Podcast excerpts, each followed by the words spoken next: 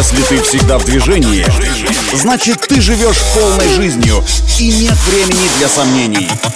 Лови свет!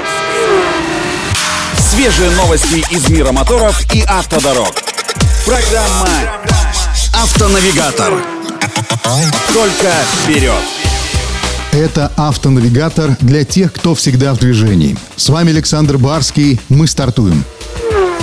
Стало известно, что в ближайшее время китайская автокомпания Geely оснастит свой бюджетный кроссовер Vision X6 Pro новым турбомотором. Кстати, у нас этот агрегат продается под именем Geely M Grand X7.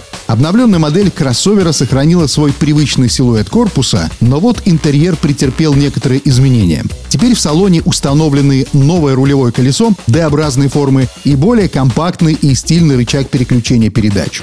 Под капотом обновленного Vision X6 Pro пропишется полуторалитровый бензиновый турбомотор мощностью 181 лошадиная сила, а пару ему составит семиступенчатый робот с двойным сцеплением.